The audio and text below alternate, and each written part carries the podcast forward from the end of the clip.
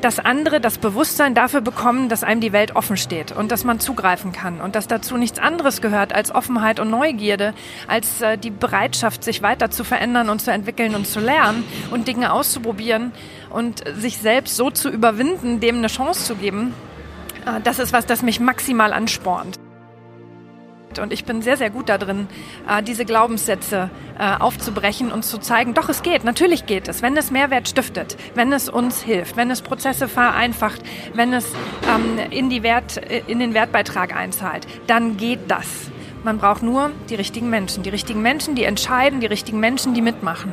Und das ist eine Chance, sorry, die hat jeder. Die hat jeder Einzelne. Und diese Grenzen im Kopf und diese Grenzen auf dem Papier, die gilt es aufzuzeigen und den Leuten, die Leute zum Mitmachen zu bewegen. Und die Chancen waren noch nie so großartig wie jetzt. Weil ich kann mich innerhalb von Sekunden mit wichtigen Menschen online, virtuell, intern, extern im Unternehmen vernetzen und kann genau diese Chancen aufzeigen. Herzlich willkommen zu Folge Nummer 33 des New Work Heroes Podcast. Mein Name ist Jörn Hendrik und als dein Gastgeber für alle Themen rund um die Zukunft der Arbeit und wie man New Work für sich als Privatperson, als Managerin, als Führungskraft, als Unternehmerin oder als Mitarbeiterin im Konzernumfeld ähm, auf sich nehmen kann und gestalten kann. Ähm, da möchte ich dir verschiedene Beispiele geben. Und es ist wieder mal Zeit für ein äh, funkensprühendes Interview ähm, zu diesem äh, Themenbereich. Und ich freue mich sehr, dir heute das Interview mit Katharina Krenz vorzustellen oder Katharina Anne Sophie Krenz, katholisch getauft, ähm, aus Baden-Württemberg.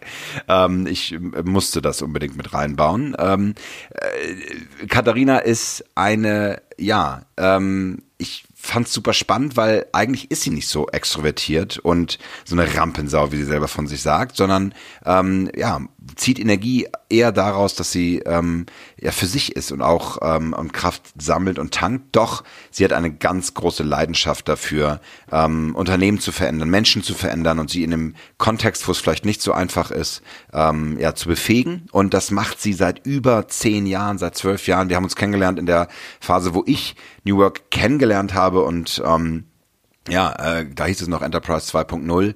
Ähm, da haben wir gemeinsam über äh, Social Media, Community Management und äh, verschiedenste Bereiche der äh, Organisationsentwicklung von ähm, intelligenten Unternehmen äh, philosophiert und seitdem hat sie ganz, ganz viel geschafft. Sie ähm, arbeitet ähm, seitdem bei Bosch und ähm, hat dort verschiedenste ähm, Stationen durchlaufen und ich glaube, das Projekt, ähm, über das wir am meisten sprechen und äh, wo sie sehr, sehr viel erreicht hat, ist das Woll-Projekt ähm, bei Bosch, Daimler und ganz vielen anderen Partnern, mit denen sie das mittlerweile aufgebaut hat. Woll steht für Working Out Loud und ähm, das ist ähm, mal wieder eine New Work Methode, ähm, die ähm, finde ich ähm, dadurch besticht, dass sie so wunderschön einfach und, ähm, und klar ist. Ähm, es geht einfach darum, dass sich äh, fünf Leute eine Stunde pro Woche über zwölf äh, Wochen treffen und an einem gemeinsamen Ziel arbeiten. Und das war's auch schon zu Working Out Loud. Aber was das bewirken kann und wo das überall hinführt, das äh, wird dir Katharina gleich erzählen. Und ähm, sie redet so viel über Sinnstiften, über Netzwerkeffekte, über ähm, ja ähm, die, die Möglichkeit, Dinge zu geben, dass ich ganz kurz äh, auch in eigener Sache ähm, dich bitten möchte, wenn dir dieser Podcast gefällt und wenn du ähm, ja Sinn mitnimmst und wenn es für dich Wert hat, geh doch kurz auf iTunes, äh, bewerte diesen Podcast und äh, lass mir eine Bewertung da. Geh auf, gerne auf die äh, Landingpage äh, auf meiner Seite und geh über Proven Expert auf eine Bewertung. Das hilft mir sehr, ähm, diesen Podcast weiter zu verteilen. Und ich glaube, es ist mal an Folge 33 Zeit, dass ich auch diesen Aufruf starte. Und jetzt wünsche ich dir viel, viel Erfolg ähm, und vor allen Dingen Spaß. Erfolg wird sich danach einstellen. Spaß bei dem Interview mit Katharina Krenz zu Working Out Loud. Bäume bewegen sich. Wie war deine Woche bisher? Äh, naja, es ist Montag. Müde. Danke für den Kaffee. den brauchtest du. Den doppelten äh, Doppelten Espresso, ja. Sehr, sehr schön. Ja, ich habe dich schon ein bisschen vorgestellt im Intro natürlich und auch ein bisschen gesagt, was du getan hast. Ähm, ich habe ein ganz starkes äh, Erlebnis mit dir gehabt dieses Jahr auf der Republika. Da war ich ganz äh, äh, begeistert, weil du ja wirklich, du hattest ja Fanboys und Girls, die sogar T-Shirts gemacht haben mit deinem Namen und äh, etc. Und das waren alles Corporates. Ähm, normalerweise kenne ich so ein Verhalten natürlich, äh, weiß ich nicht, ähm, als Coworker irgendwie Startups und so und dann macht man, dann pitcht man und dann macht man noch, feiert man in die Nacht oder sonst was. Aber das war richtig, du hast richtig, richtig so ein Star-Charakter äh, äh, bisschen gehabt. Ich weiß, das das mag man dann natürlich nicht bestätigen, aber deswegen sage ich dir das. Und es war ganz toll, weil du dann über äh, äh, äh, Vol, WOL gesprochen hast. Ähm, du sagst gleich noch ein bisschen mehr dazu. Ähm, und deswegen finde ich, dass du ein New Work Hero, eine New Work Heroine bist, weil du dir Dinge aufgebaut hast, die ähm, in der Corporate-Welt so nicht äh, normal sind. Also du hättest auch ganz normal deine Karriere weitermachen können und da so ein bisschen Organisationsdesign machen können, aber du hast tatsächlich ordentlich aufgeräumt. Da wollen wir auch definitiv drüber sprechen. Aber ähm, stell dich nochmal kurz selber mit ein paar Worten vor. Wie würdest du sagen, was tust du, wer bist du mit deinen eigenen Worten? Also im Woll-Style, wenn wir ähm, Woll als interaktiven Workshop anbieten, dann geht es immer am Anfang um zehn Fakten über mich, die man in so einer kleinen Gruppe teilt. Vielleicht sage ich mal zehn Fakten über mich. Also ich bin äh, Katharina, Katharina Anne-Sophie. Ich habe drei Vornamen, weil katholisch getauft. Ich wohne aktuell im schönen Leonberg mit meinem Mann, ähm, auch einem Ex-Boschler. Äh, wir haben eine äh, Arbeitsbeziehung begonnen und ähm, ja, mit einer 15-jährigen Stieftochter. Ansonsten äh, bin ich seit 2005 bei Bosch, habe aber ein Leben vor Bosch, komme also aus dem Mittelstand, habe mal ganz klassisch Bürokauffrau gelernt nach der Schule, weil ich immer in die Assistenz wollte. Da können wir aber gleich drüber reden, ähm, wieso ich davon so stark, stark, stark abgewichen bin. Und ähm, ja, ich habe ein Faible für Italien und italienische Rotweine. Äh, wenn ich gestresst bin, muss ich raus und in Wald, äh, weil mich das Waldgrün tatsächlich äh, runterfahren lässt. Oder ich starre stundenlang aufs Meer, aber das ist äh, leider in Süddeutschland ein bisschen weiter weg als der Wald. Ansonsten freue ich mich heute hier in Berlin zu sein. Ähm, ich habe, äh, als ich reingelaufen bin, erstmal ein Foto von der Hauswand gemacht ähm, ja, welche wohl? Ich poste das später. ja, ja. Die Taz hatte da, hat ein Denkmal gesetzt. Ja, hat sie. Ein Diekmann. Sehr großartig. Und freue mich einfach heute den Tag hier zu sein, weil ich bin großer Berlin-Fan. Ich liebe die, Diversität hier, dass du rausgehst, egal wo du hinge, hingehst, hörst du unterschiedliche Sprachen, siehst unterschiedliche Menschen und ähm, ich genieße einfach den Flow der Stadt. Ansonsten bin ich 40, ähm, bin im Franken geboren, habe mir diesen Dialekt abgewöhnt, weil ich äh, mit 13 nach Niedersachsen umgesiedelt wurde und äh, man da mit einem fränkisch rollenden R gleich am ersten Schultag als der Bauerntrampel gilt. Oh. Deshalb spreche ich heute überhaupt keinen Dialekt mehr und es ist mir auch sehr wichtig. Ja, wow. Eigentlich albern, aber irgendwo auch ich habe mit einem Stuttgarter Taxifahrer gesprochen, der gesagt hat, mein Sohn spricht kein, spricht kein Schwäbisch mehr. Und das ist auch gut so. Ja, aber naja, wir haben ja unsere Wurzeln. Ja, da kommen wir sicherlich nochmal drauf zu sprechen. Kader, lass uns reinstarten in die Heldenreise. Was mich immer interessiert am Anfang ist auch ähm, so das Gefühl, ne, du, dir geht es im Moment gut, du hast unglaublich spannende, äh, eine unglaublich spannende Zeit. Es ist sehr erfolgreich, das WOL-Programm bei, äh, bei Bosch mit Daimler zusammen sogar und ganz vielen anderen Corporates, die sich dem anschließen. Es hat ja richtig, weiß nicht, ihr habt irgendwie ein, was, was war die Zahl? Ein Prozent aller Mitarbeiter bei Bosch sind in, äh, äh sind in Volt-Circlen sozusagen oder ja, schon mehr machen. tatsächlich. Also mehr. Äh, ja, knapp 5700 haben sich dieser Woll-Community angeschlossen, weil wenn man im Working Out Loud Style arbeitet, muss man nicht unbedingt an dem Circle teilgenommen haben. Das heißt ja, Working Out Loud steht ja für nach außen gerichtetes Arbeiten, das heißt für Zusammenarbeit, transparent sichtbar im Netzwerk, um sich gegenseitig zu helfen, das heißt Wissen zu teilen, Ideen zu teilen, um gemeinsam vorwärts zu kommen. Und da haben wir jetzt über ein Prozent der Bosch-Leute erreicht tatsächlich. Und das, und das sind viele, das sind, wie sind das? 320.000, 400.000? 410.000 in 60 Ländern. Ja, das ist schon echt amtlich. Also das ein Brocken, ne? Das sind Brocken, das sind ein paar mehr. Das sind ein paar mehr Coworker als hier im Beta-Haus. Ja, ja, und deswegen sage ich, sehr viel, sehr viel Erfolg, ganz spannende Geschichte, wie das auch passiert ist. Da kommen wir nochmal äh, drauf zu sprechen. Aber ich bin ja sehr gemein. Ich starte ja am Anfang nicht mit den positiven Dingen, sondern mit dem Zweifel. Und ähm, wenn du dir heute überlegst, was da so alles auf dich zukommt und was du so sozusagen vor der Brust hast, was sind denn manchmal so Zweifel, die dich überkommen, wenn du an deine berufliche Zukunft denkst? Naja, ich glaube, der größte Zweifel war, als ich mit Woll begonnen hatte. Ähm, mir ist Volja das erste Mal begegnet 2012, 2013 im Internet, als ich auf der Suche war nach, ähm, wie müssen denn Trainingsprogramme aussehen für interne Community Manager? Also was müssen wir denen beibringen, damit die ihren Job gut machen können? So, und da kam ich das erste Mal auf Working Out Loud. Damals gab es noch weder Buch äh, noch Methode, aber den Blog gab's und äh, der Begriff war geprägt. So, und 2015 hatte ich dann die Chance, die Methode kennenzulernen, sie an mir selber ausprobieren. Und mir wurde in Woche drei klar, wir brauchen das dringend bei Bosch, ganz, ganz dringend. Und damals für mich der erste Anwendungsfall war, ähm, durch Woll lerne ich unser Enterprise Social Network, also Bosch Connect, unsere Zusammenarbeitsplattform intern besser zu benutzen und zwar mit einem äh, ganz individuellen Ansatz. Ja, ich habe mich immer mit Teams und Themen auf, dem, auf der Plattform beschäftigt und das war jetzt ein Zugang für Einzelpersonen. So, und ich habe das damals mit einer Kollegin zusammen hochgefahren bei uns ich glaube, in so einer recht typischen Wollmanier. Wir haben einen Blogpost geschrieben, hallo, wir haben was Neues, äh, wer macht mit? Und äh, ich hatte damals schon ein großes Netzwerk an, ähm, wir sagen Early Adaptern dazu, also die, die wirklich die First Mover, die immer aufgeschlossen sind und auf neue Themen gehen. So, und wir haben die Methode ausprobiert, hat super funktioniert ähm, und wir haben dann die Zusammenarbeit mit John aufgenommen und haben sehr, sehr viel adaptiert. Weil das ist ersten, der Erfinder, ne? Das ist der Erfinder, John Stepper, äh, damals noch IT-Manager der Deutschen Bank, auch noch fest angestellt äh, der diese Methode entwickelt hat. Und damals gab es Circle Guides nur für Woche 1 bis 4 und dann hat sich noch achtmal, also bis Woche 12, immer Woche 4 wiederholt. Und mir war relativ schnell klar, das wird mit einem deutschen Entwickler nicht funktionieren. Mhm. Also haben wir viel mit John gearbeitet, haben die Guides weiterentwickelt, dass mal zwölf Guides da sind.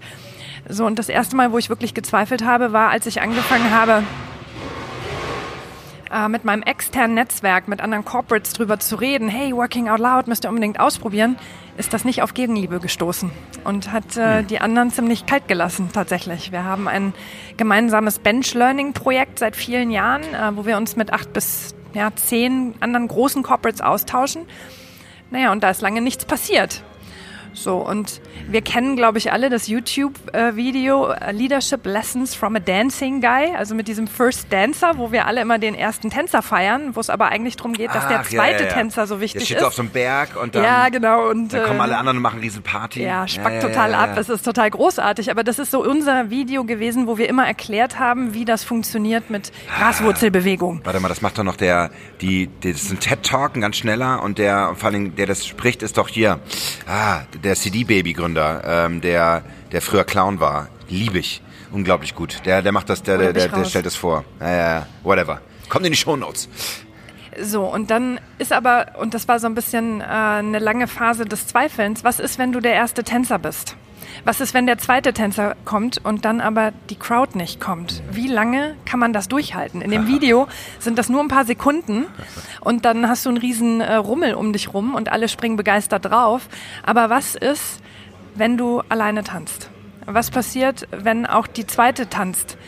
aber die Crowd ausbleibt. Und was ist, wenn dann die Crowd intern bei Bosch kam sie mit 50 Leuten, aber was passiert, wenn die anderen Corporates nicht draufgehen? So, und diese Frage, ist das, was ich mir vorgestellt habe, was ich dachte, das richtig ist, ist das das Richtige oder ist das so eine Katavision, äh, die bei Bosch super funktioniert äh, in meinem Netzwerk, weil das natürlich stark durch mich geprägt ist und durch das, was ich tue und funktioniert aber eigentlich gar nicht. Biege ich mir die Welt zurecht? Ne? Also bin ich Pipi Langstrumpf, die sich die Welt so baut, wie sie sich gefällt und das ist aber nur meine eigene Welt? Oder ist die Idee, die große Idee, die ich hatte oder das Potenzial, das ich gesehen habe, ist es wirklich da? So, und das war eine ziemlich lange Zeit, muss ich sagen. Fast ein Jahr lang waren wir wirklich alleine. Waren wir alleine mit dieser Methode in der Größe, mit der Vision. Und das muss ich sagen, also wer da nicht zweifelt, das glaube ich, ist mal eine echte Sache.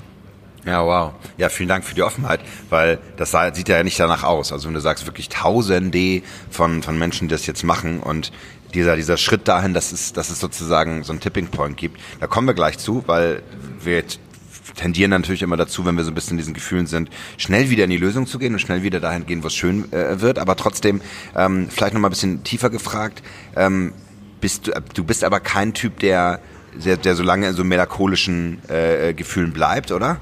Nein, ich bin ein Widder. Ich bin im April geboren, ich bin ein Widder naturell. Ich bin ein sehr störrisches, äh, sehr feuriges äh, Tier an der Stelle. Und das Ding ist, ähm, ich bin einfach, und das muss man vielleicht wissen, ich bin einfach kein Theoretiker. Ich bin niemand, der sich Wissen anliest und äh, mit Theorien äh, viel unterwegs ist. Ich bin jemand, der sofort ausprobiert. So, und dadurch, dass das bei uns funktioniert hat, war mir eigentlich alles andere schon fast egal, weil es hat bei uns funktioniert. Ne? Und eine Kollegin oder eine Freundin hat neulich gesagt, äh, der Unterschied zwischen Theorie und Praxis ist in der Praxis am größten. So, und das muss man mal wirken lassen. Das hat äh, sie mir erst ein paar Jahre später leider gesagt. Hätte ich das damals mal gewusst. Ähm, aber das Ding ist, es hat bei uns funktioniert und es ging bei uns. Und die Frage ist, haben wir die gleiche Kultur wie alle anderen? Haben wir, stehen wir vor den gleichen Herausforderungen wie alle anderen? Ähm, suchen wir nach Lösungen genau wie alle anderen? Oder sind wir doch irgendwie so unique, dass das, was bei uns funktioniert, für niemanden sonst funktioniert? Ja, sehr schön. Also ich, genau da ist ja auch die Frage, es hat ganz viel mit Kultur zu tun, es hat ganz viel damit zu tun, durch auch störrische äh, Köpfe durchzukommen oder Abteilungen, die sich seit Jahren in, in den in bestimmten Bereichen bewegen oder erfolgsverwöhnt sind oder auch nicht. Und da ist die Frage, wie macht man das? Da müssen wir dringend noch äh, näher darauf zu sprechen kommen. Aber nochmal für dich, du hast das, finde ich, sehr schön mit deinem Sternzeichen gesagt. Wie war das früher? Gab es, gab es, äh, äh, bevor du so weit warst wie heute, Zweifel, die dich begleitet haben? Also du hast gesagt, kommst aus einem ganz anderen Kontext. Also was war das, Assistentin? Ja, du bist ja, ich wollte immer Assistentin werden. Mein Vater hatte drei davon, ist mit denen durch die Welt getourt, hat denen immer Blumen geschenkt und ich fand das super. Ähm, man muss vielleicht dazu sagen, ich bin eher Dienen, der. Äh, quasi. Ja, weiß ich nicht. Ich fand das sehr reizvoll, in der zweiten Reihe zu stehen. Also man kennt ja diese, diese Bilder, ne? wenn der König auf seinem Thron sitzt äh, und die graue Eminenz dahinter steht und ihm ins Ohr flüstert. Und dann ist die Frage, wer hat die wahre Macht? Ich fand das immer recht reizvoll, in der zweiten Reihe zu stehen. Und das, was ich immer gut konnte und was in der Schule auch immer rauskam, was ich mal beruflich machen sollte, ist organisieren. Und irgendwas mit Menschen. Und ins Sozialwesen wollte ich nicht. Ähm, damit war irgendwie klar, es wird irgendwas im Unternehmen, irgendwas Wirtschaftliches, so, aber wo du diese Kompetenz halt einbringen kannst. Ne? Und wie gesagt, mein Vater hat mir vorgelebt, wie toll das ist mit seinen Assistentinnen. Also wollte ich, wusste ich schon mit 13, 14, 15, ich gehe in die Assistenz. Jetzt bin ich, muss man wissen, vom Naturell her eher ein introvertierter Typ und war lange, lange Zeit natürlich sehr schüchtern und zurückhaltend und bin niemand, der gerne in der ersten Reihe steht und sich bis heute da auch immer noch nicht wirklich wohlfühlt. Es kostet wahnsinnig viel Energie, das zu machen. Ich mache es gerne, weil das die einzige Chance ist, mein Thema zu platzieren und voranzubringen und weil ich wirklich daran glaube und ähm, natürlich man mir meine Leidenschaft ansieht, was dann wieder vorteilhaft ist, um was ähm, voranzubringen. Aber ich bin tatsächlich jemand, der sich in der zweiten Reihe besser aufgehoben fühlt. So, und oh, das, das ist total spannend, weil glaube ich schon. Ja. Der größte Zweifel, der mich seit mhm. Jahren begleitet und der mich bis heute begleitet und den man immer, der immer wieder hochpoppt. Natürlich. Also kann ich das? Glauben die mir das? Bin ich die richtige? Ja, natürlich. Hm. Warum ich? Ähm, das ist, also, und je krasser das wird, desto schlimmer ist es mit mir. Ne? Also zur Republika-Geschichte, ja, die waren wegen mir da, aber eigentlich um mich zu ärgern, muss man dazu sagen. Stimmt, ein bisschen ähm, gelächelt haben sie die ganze Zeit. Das war so das war, um mich zu ärgern. Äh, wir haben einen gemeinsamen äh, Chatkanal und äh, ich habe gesagt, ich bin total aufgeregt, weil ich diese HR-Bühne eröffnen darf auf der Republika, was natürlich gemein, eine wahnsinnige Ehre ist. Und ich war furchtbar flatterig und total daneben. Und also hat diese ganze Gruppe gesagt, na komm, ähm, wir spielen deine Cheerleader. Und dann hat Alles sich das so ein bisschen okay. verselbstständigt, weil da der Begriff der Volleycorns tatsächlich geboren oh wurde, oh weil sie überlegt haben, wie sie mich noch nervöser machen können, indem sie mich da anfeuern und öffentlich cheeren. Wenn man solche Kollegen hat, braucht man keine Feinde, ne? Nee, brauchst du nicht mehr, du. Und ich war, das, das Beste ist, ist, ich wusste nicht, was sie, was sie machen, weil sie dann einen zweiten Kanal aufgemacht haben ohne mich und dann immer nur noch so ein bisschen spöttisch gesagt haben, ha, wenn du wüsstest und na, wart mal ab, also auf die äh, Tour war für mich ein gutes Training, weil das natürlich maximal abhärtet, wenn du weißt, da sind Leute, die es eigentlich sehr gut mit dir meinen, die aber wirklich versuchen, dich aus dem Konzept zu bringen. Zum Glück haben wir uns getroffen. Ich Und, äh, war äh, sehr dankbar. Tatsächlich. Nein, du wirklich. Warst, ja, du warst wirklich ganz schön aufgeregt. So, ja, war ich. Warum? Und dann äh, bin ich mit dir hingegangen, so ein bisschen so als als, als schützender Bär. Ja, äh, das dann weiß ich. Das hat auch sehr gut getan. Ah. Aber äh, die hatten, dass sie diese T-Shirts hatten, wusste ich nicht. Und es gibt tatsächlich ein Selfie. Wir haben ein Selfie gemacht. Ich stehe in der ersten Reihe mit diesem, ähm, alle hinter mir und dann reißt noch jemand die Jacke auf. Und bis zu dem Moment oder auch danach wusste ich nicht, was sie tun.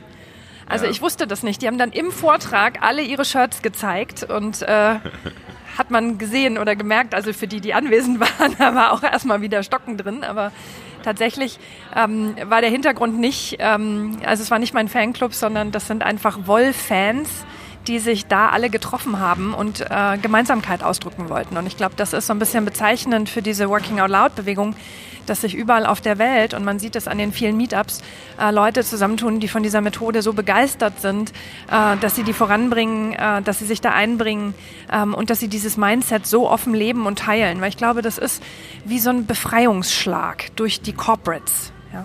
Ja, ja, absolut. Da kommen wir auch sofort drauf zu sprechen, noch sehr ausführlich. Und trotzdem bleibe ich nochmal bei dem einen Punkt, weil ich den so wichtig finde, gerade für mich als Coach und als extrovertierter Mensch. Ja, ich habe nämlich, wenn du sagst introvertiert und diese Zweifel, kann ich das, bin ich die Richtige und dich auch aus dem Konzept bringen lassen. Ja, äh, ich habe als Extrovertierter das Problem, dass alle Menschen sagen, ja, du bist ja super. Also das ist ja mega. Also du musst ja nur auf die Bühne, das ist ja, also du bist ein Star. Ja, so und das heißt, wenn es mir scheiße geht, ja, und ganz offen, gerade läuft's echt schwierig. Also ich weiß im Moment nicht, ob ich die Miete bezahlen kann im Dezember. Ja, und wenn ich dann irgendwo stehe und so, also alles ist gut, ja, das habe ich dauernd. Äh, ich bin selbstständig Unternehmer, also gehört dazu. Ja, aber ähm, das ist ganz schön krass. Und ich merke dann wirklich, wäre ich nicht so, wäre ich nicht tatsächlich so gut in, in Verbindung mit, äh, mit meiner Herzenergie, mit meinem Coach. Das hört sich jetzt sehr spirituell an, aber fucking normal ist es auch, weil das ist, geht an die Substanz. Das heißt, ich muss immer wieder daran, äh, das hilft mir immer so ein bisschen, äh, auch diese Offenheit an einigen Stellen zu haben in geschützten Räumen. Ne? Also äh, ja, ich bin dann vor Kunden und ich muss 60 Leute ähm, aus einem ganz anderen Kontext moderieren, in irgendwelche Kreativworkshops äh, und dann später im Scrum oder weiß der Geier, welche Methode für sie mich gebucht haben, aber ähm, das ist, macht mir ganz schön zu schaffen, dass sie sagen, nee, du bist doch super. Du, du bist nicht gescheitert, dir geht's nicht schlecht, du bist doch glücklich. Das finde ich total krass. Wie ist es bei dir? Was, was hilft dir in solchen Situationen? Also ich muss sagen, tatsächlich Rückzug. Ähm, Rückzug in die eigenen vier Wände und auf die Couch mit meinem Ehemann, weil ich da nicht funktionieren muss. Und weil ich da ähm, keine Fassade irgendwie zeigen muss. Und weil ich da auch keine Botschaften senden muss und weil ich da gar nichts muss, außer da sein. Ähm, oder ich gehe tatsächlich in den Wald. Also ich brauche Zeit für mich alleine. Ich merke, je älter ich werde, desto mehr Zeit für mich alleine brauche ich. Ähm, ich fange auch an, mir diese Räume zu nehmen, auch wenn ich Vorträge halte. Und es gibt für mich zum Beispiel nichts Schlimmeres, als von der Bühne zu kommen und da steht eine Menschenschlange und ich sollte dann mit allen reden.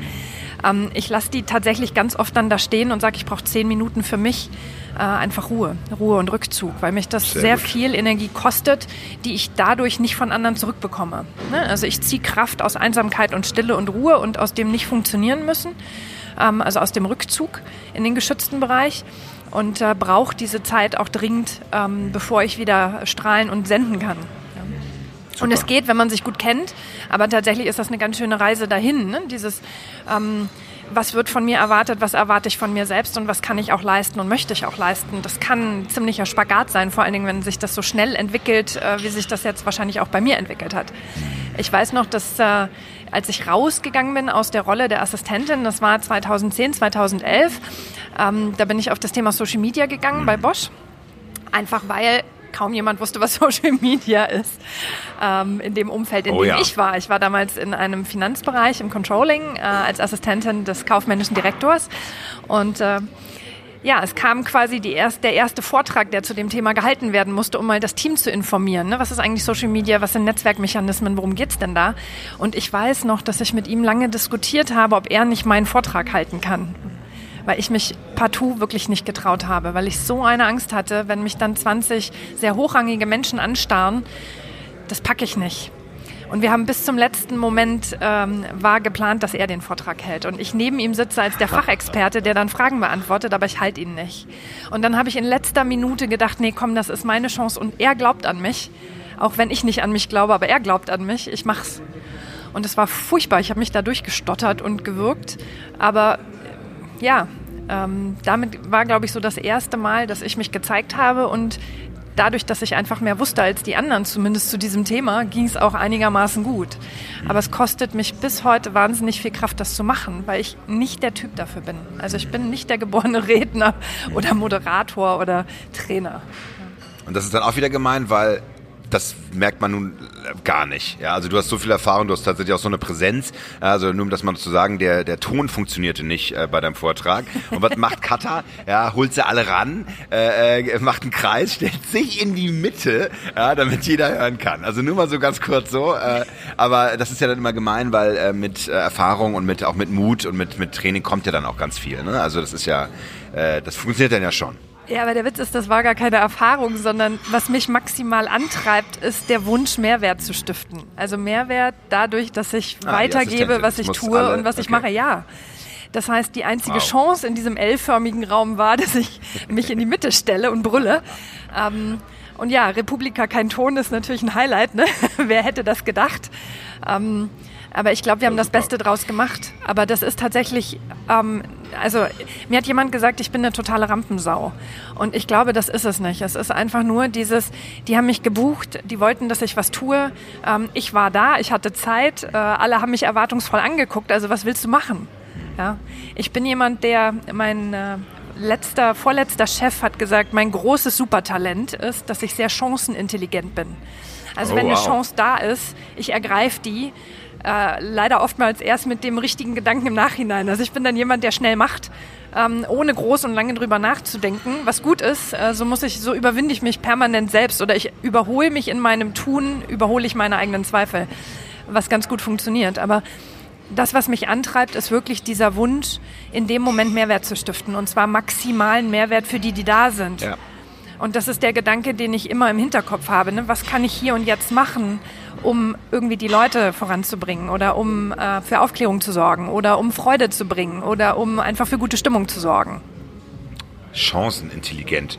Das ja. finde ich mega Hashtag. Kannst du das, hast du das in deinem Twitter-Profil, in deinem Instagram-Profil mit drin? Es muss rein. Nein, noch nicht, aber ich arbeite dran. Bin chancenintelligent. Hervorragende Überleitung. Ähm, ich finde mal überrascht, wie gut das klappt. Äh, der nächste Schritt ist nämlich, wir verlassen den Abyssos, den Abgrund, den Zweifel und kommen in die Metamorphose, kommen in die Wandlung, das, was äh, dich heute ausmacht. Ähm, und meine erste Frage ist dazu, was würdest du als deinen stärksten Moment äh, des, des Wandels, auch des positiven Wandels beschreiben in deinem aktuellen beruflichen Leben? Wo du, wo die Chancenintelligenz äh, besonders sinnvoll war? War es dieser Moment mit deinem Chef, mit, der, mit, dem, mit dem Vortrag oder ist es dieser Moment der, des, dieses Jahres gewesen, wo du WOL wirklich, wo du dran geblieben bist? Du, ich glaube, das, was mich äh, sehr, sehr stark geprägt hat, war tatsächlich, ja, einmal 2010 mein damaliger Chef, mein damaliger Chef der äh, gesagt hat, du bist super, ich würde dich gerne Jahrzehnte behalten, weil du einen mega Job machst, aber du bist hier falsch. Du musst was anderes machen und du musst dir mehr zutrauen und du musst drei Schritte vorwärts machen. Du kannst das. Du bist hier einfach falsch am Platz. Und ich weiß, wir haben lange drüber geredet äh, und mehrmals drüber geredet, ähm, aber wahrscheinlich hatte er recht. Ja? Das, was mich sehr, sehr stark geprägt hat, war tatsächlich, als ich dann mich daraus entwickelt habe. Also ich habe dann eine Weiterbildung gemacht zum Projektleiter und bin dann mit dem Thema Enterprise 2.0, also Social Media Einsatz intern im Unternehmen, ähm, bei uns in den Fertigungsbereich gewechselt. Einfach für eine, damals war die Abteilung, oder noch bis heute ist die Abteilungsleiterin, ähm, eine große, wundervolle, wahnsinnige, starke, blonde Frau im Fertigungsbereich. Das fand ich so inspirierend, wow. dass ich gedacht habe, super, da bin ich dabei. So, und ich hatte damals ein Gespräch mit äh, einer HRlerin, um da rauszuwechseln. So, und man muss dazu wissen, ähm, natürlich haben wir Rahmenentgeltverträge und ähm, bewegen uns in recht starren Regeln und aus dem Assistenzbereich rauszuwechseln in die Sachbearbeitung. Das ist tatsächlich ein riesiger Schritt. Und äh, meine damalige HRlerin, die ich sehr, sehr geschätzt habe, weil sie ein wahnsinnig äh, warmer, warmherziger Mensch war, hat aber noch sehr klassisch in dem alten Raster gedacht. Und sie hat mir die Frage gestellt, ähm, Frau Perschke, damals hieß ich noch Perschke, wie gehen Sie damit um, dass Ihnen ab morgen niemand mehr sagt, was Sie wie zu tun haben?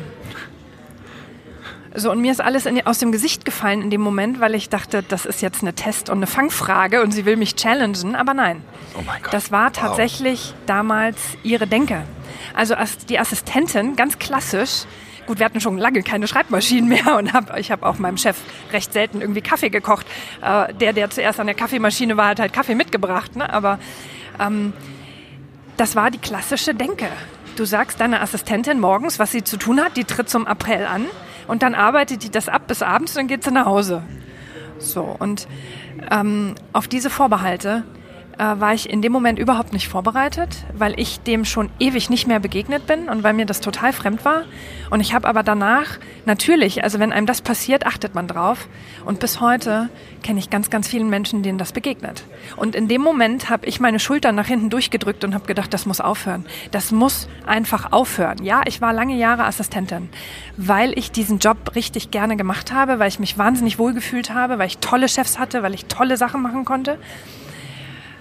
Aber das heißt nicht, dass ich so geboren bin und das heißt nicht, dass ich so bleiben muss. Und wenn ich mich da raus und weiterentwickeln will, wobei ich gar nicht weiß, ob das nach oben oder zur Seite entwickelt ist, ganz egal. Ich habe dann einfach was anderes gemacht, weil mich das begeistert hat. Ich habe mich weitergebildet und ich will den Job der Assistentin um Himmels Willen nicht herabwürdigen, gar nicht. Die machen so viele tolle Dinge und die Fall. bewegen unendlich viel. Und ich meine, sorry, aber wenn du irgendwas irgendwie brauchst, ohne ein gutes Assistentinnen-Netzwerk hast du keine Chance. Ja. die wahren, äh, äh die wahren Seile Helden des, Helden ja und die des, Helden des Alltags, ne? was die stemmen und was die wegschaffen, das ist der Hammer. Ja. So und dieses Bewusstsein, dass dieses Schubladendenken ähm, so weit verbreitet ist und Menschen wirklich degradiert und Menschen nicht als Menschen sichtbar werden mit dem, was sie können, was sie wollen, was sie, ähm, was sie ausmacht, sondern man Menschen aufgrund dieser Rolle, Funktion und Aufgabe wirklich verurteilt und nicht bereit ist, sie aus diesen Schubladen rauszulassen. Das muss ich sagen, hat mein Kampfgeist wirklich geweckt. Und seitdem bin ich da dran, äh, diese, also A, das sichtbar zu machen, das aufzuzeigen, B, diese Türen zu öffnen und jede Menge Assistentinnen zu beraten, wie sie das auch hinkriegen. Ja, wow. Ah, super. Ganz, ganz toller, ähm, ganz tolle Beschreibung. Bei mir kam jetzt intern äh, so dieses Bild hoch. Du hast eine ganz starke Helferenergie, mit der du auch, du willst da sein, du willst Mehrwert liefern, du hast dieses, dieses Assistentensein an sich, hört sich ja bei dir genau äh, perfekt an nach dem, was es ist, nämlich eine, eine, eine ganz wesentliche Unterstützung ähm, und durch das Helfen und Dienen im anderen einfach äh, auch, auch selber dadurch äh, sich zu erhöhen und dadurch auch, auch eine, einen Sinn zu erfüllen und einem, einem ja wirklich Purpose zu folgen. Ja. Und äh, witzig fand ich, dass du dann ähm, die Kämpferenergie ansprachst, weil das ist das Bild, was ich jetzt habe von dir, dass du sagst, so alles klar, ist mir eigentlich egal, wie viele Widerstände, ist mir egal, was da, wer da was sagt, ich gehe da durch und ich brauche zwar die Zeit für mich und ich muss mich aufladen und brauche die Energie, aber dann pff, kommt der Feuerstrahl und äh, Kata läuft da durch. Äh, super, super genial. Du musst den Test ja übrigens mal machen, ist ja ganz wichtig, ne? ist ja klar. Ich habe den mal gemacht. Du hast den mal gemacht vor Ewigkeiten? Ja, 2015, 16 ja. ja, habe ich den gemacht. Was kam raus, weißt du es noch? Äh, die, die lilane. Die Lilane, das die ist. Lilane? Ja, die das Lilane. ist aber eine äh, äh, äh, Unternehmerin. Ja ich, war die, ja, ja, ich war die Lilane. Ja, ich habe mich noch gefreut, weil lila eine tolle Farbe ist. Sehr schön. Ja, wir, wir müssen mal gucken, das verändert sich ja auch. Da gehen wir nochmal noch, mit rein. Du hast schon ein paar sehr schöne, die nächste Frage ist natürlich, was sind für dich Auslöser für Veränderungen? Du hast ein paar sehr schöne Situationen schon, äh, schon erzählt. Was ich auch äh, hervorheben muss als Feminist, dass du in einer sehr männlich geprägten Unternehmens, also würde ich jetzt sagen, männlich geprägten äh, da äh, ich mal Unternehmenskultur bist, aber ganz tolle Chefs hattest. Also das muss man wirklich sagen. Äh, ich sitze hier oft mit Interviewpartnern und wir unterhalten uns über das Gegenteil. Auch Männer sagen, dass sie das selber sehr, sehr gestört hat. Das finde ich großartig. Also äh, das ist schon mal wichtig, dass es auch das gibt. Aber ähm, es sind ja nicht nur Männer, die dann äh, Grund zum Auslöser waren, sondern du hast ja diese, diese Auslöser gepackt. Du hast deine Chancenintelligenz genutzt. Welche Auslöser, was, was motiviert dich, Veränderungen zu akzeptieren und diesen Vortrag doch zu halten oder den Schritt doch zu tun? Du, ich glaube, ähm, was mich berührt bis heute ist, dass, dass mir alle Türen immer offen standen weil mir Menschen immer wieder Türen aufgemacht haben oder mir zumindest einen Türrahmen gezeichnet haben. Ne? Ähm, das heißt, ich sehe in Veränderung eine Riesenchance. Und das, was ich beruflich mache, nämlich mit, mit Veränderung durch Globalisierung und Digitalisierung und demografischem Wandel zu beschäftigen, also mit Diversity, das ist natürlich was, wo ich eine Riesenchance drin sehe. Einmal für mich, weil das meinen eigenen ich meine, wer hat sein eigenes Jobprofil? Ich. Wer hat seine eigene Stellenbezeichnung? Ich. Äh, wer kann frei gestalten, äh, was er beruflich tut im Unternehmen? Ich. Ja, natürlich, weil da viel harte Arbeit drin steckt. Ne? Und ich hoffe, das ist uns allen klar. Das fällt einem nicht in Schoß, indem man sich zurücklehnt und sich das anschaut, sondern indem man zupackt und äh, wirklich Mehrwert liefert für viele. Ja? Also nicht für zehn, sondern für Hunderte und Tausende. Ne? So, aber was mich wirklich antreibt, ist einfach diese Chance zu sehen und dafür zu sorgen, dass andere sie genauso sehen.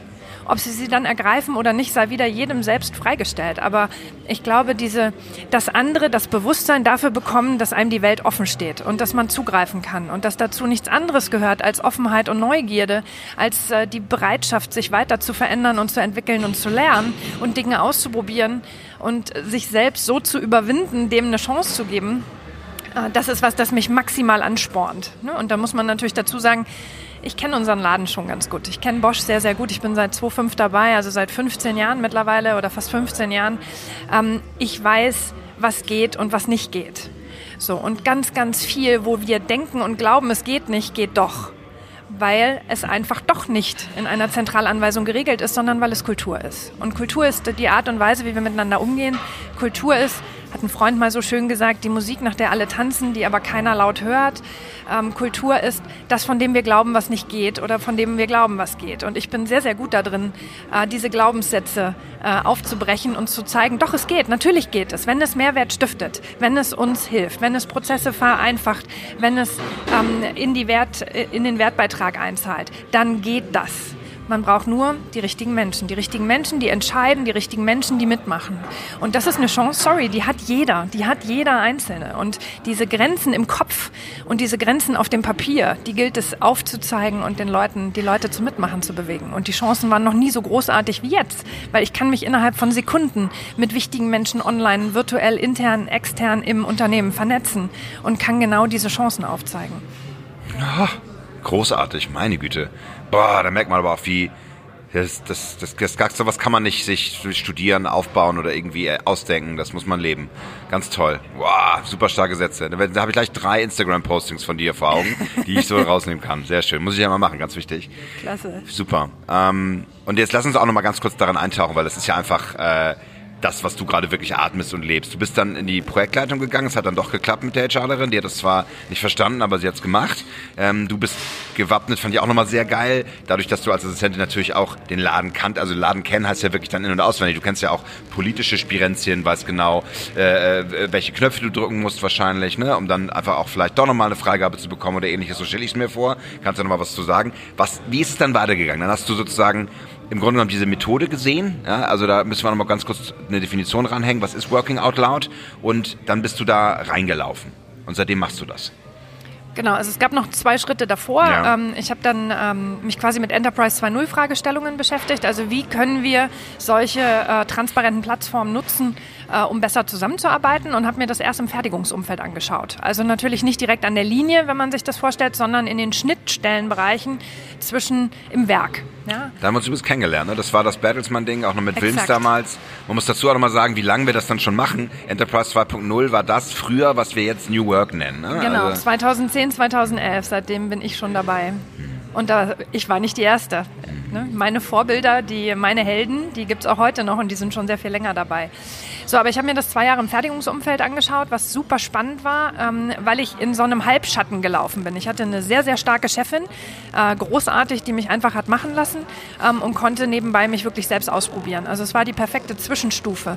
Und ich bin dann bei uns bei Bosch ins zentrale Projekt Enterprise 2.0 gewechselt, ähm, das dann 2015 sich umbenannt hat, 2016 in Agile Company in the Digital Age. Also wir haben uns dann angefangen damit zu beschäftigen, dass äh, ein hochvernetztes Unternehmen was ja die Basis für Enterprise 2.0 ist, gar nicht ausreicht, sondern dass wir eigentlich sehr viel agiler, also beweglicher, flexibler werden müssen. So, und ich saß dann äh, oder habe dann ein paar Jahre Zentralprojekt gemacht, ne, wo du natürlich eine große Bühne hast, wo natürlich ähm, du deine, deine Themen irgendwie auch äh, noch weiter voranbringst und habe mich dann drei Jahre lang sehr professionell mit Community Management beschäftigt. Ne? Also internes Community Management.